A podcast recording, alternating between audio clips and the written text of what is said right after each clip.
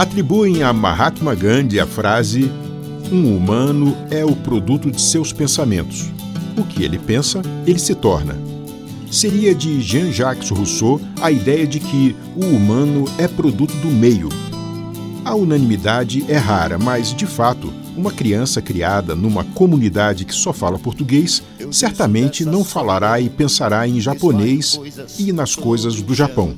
Não se imaginará, por exemplo, na profissão de empurrador de pessoas no metrô de Tóquio.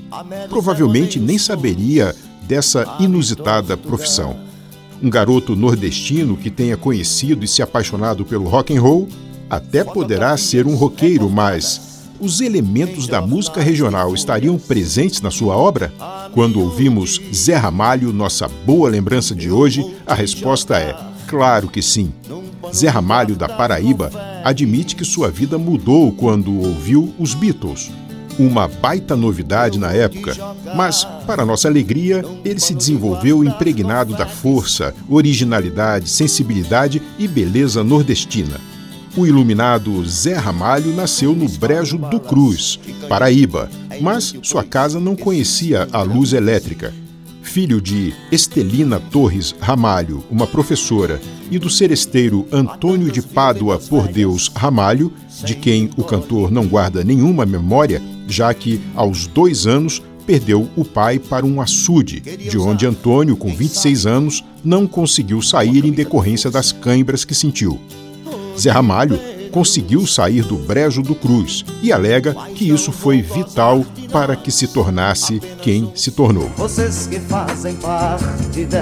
Zé, com seis anos, saiu do brejo, onde energia elétrica era luxo, para saber em Campina Grande que o rádio existia. Com cerca de 15 anos, estava em João Pessoa, já amarrado nas cordas do seu instrumento e encantado com a música. Empunhando violões e guitarras, passou por bandas, passou a compor e foi para as bandas do Recife, onde o movimento era mais intenso. O movimento armorial de Ariano Suassuna. Zé Ramalho, impressionado com o que viu, abraça definitivamente a cultura popular. Abraço simbolizado pelo ato de trazer a viola para junto do seu peito. O processo de fusão de todas as influências recebidas estava se consolidando. A pedra fundamental foi a Pedra do Ingá, com Lula Cortes, do disco Paebiru. Mas antes do lançamento de Paebiru, Zé Ramalho renuncia à Universidade Federal de Medicina da Paraíba no segundo ano e vai para o Rio de Janeiro. Ele só retornaria para a terra natal se e quando conquistasse seu espaço.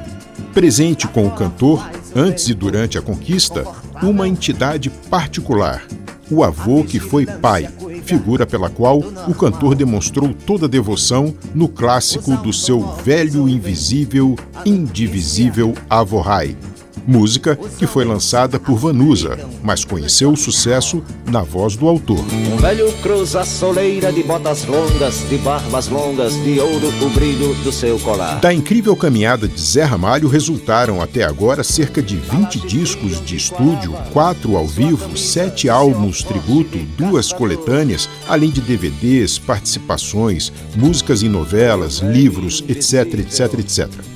Avohai, Admirável Gado Novo, Chão de Giz, Frevo Mulher, Beira-Mar são alguns poucos exemplos da originalidade e incrível força criativa de Zé Ramalho.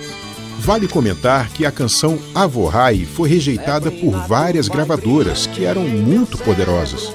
Na primeira delas, o diretor artístico, após ouvir a música e ler numa folha a letra, jogou a obra no chão e disse, do alto de sua arrogância: Isso aí não vai vender nada. Quebrou a cara. Aliás, sobre arrogância e prepotência, Zé Ramalho, no documentário O Herdeiro de Avohai, lembra a reflexão de um cantador que disse sobre a natureza e a arrogância humana.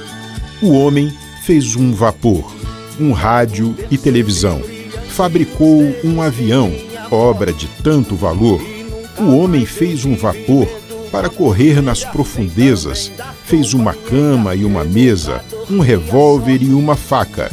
Morre, não faz uma jaca, que é fruto da natureza. É, parece que a arte, seus profetas e a sabedoria popular tentam nos livrar da arrogância, evitando que no futuro tenhamos paisagens abertas, desertos medonhos, léguas cansativas, caminhos tristonhos que fazem o homem se desenganar. Eu sou Tobias de Santana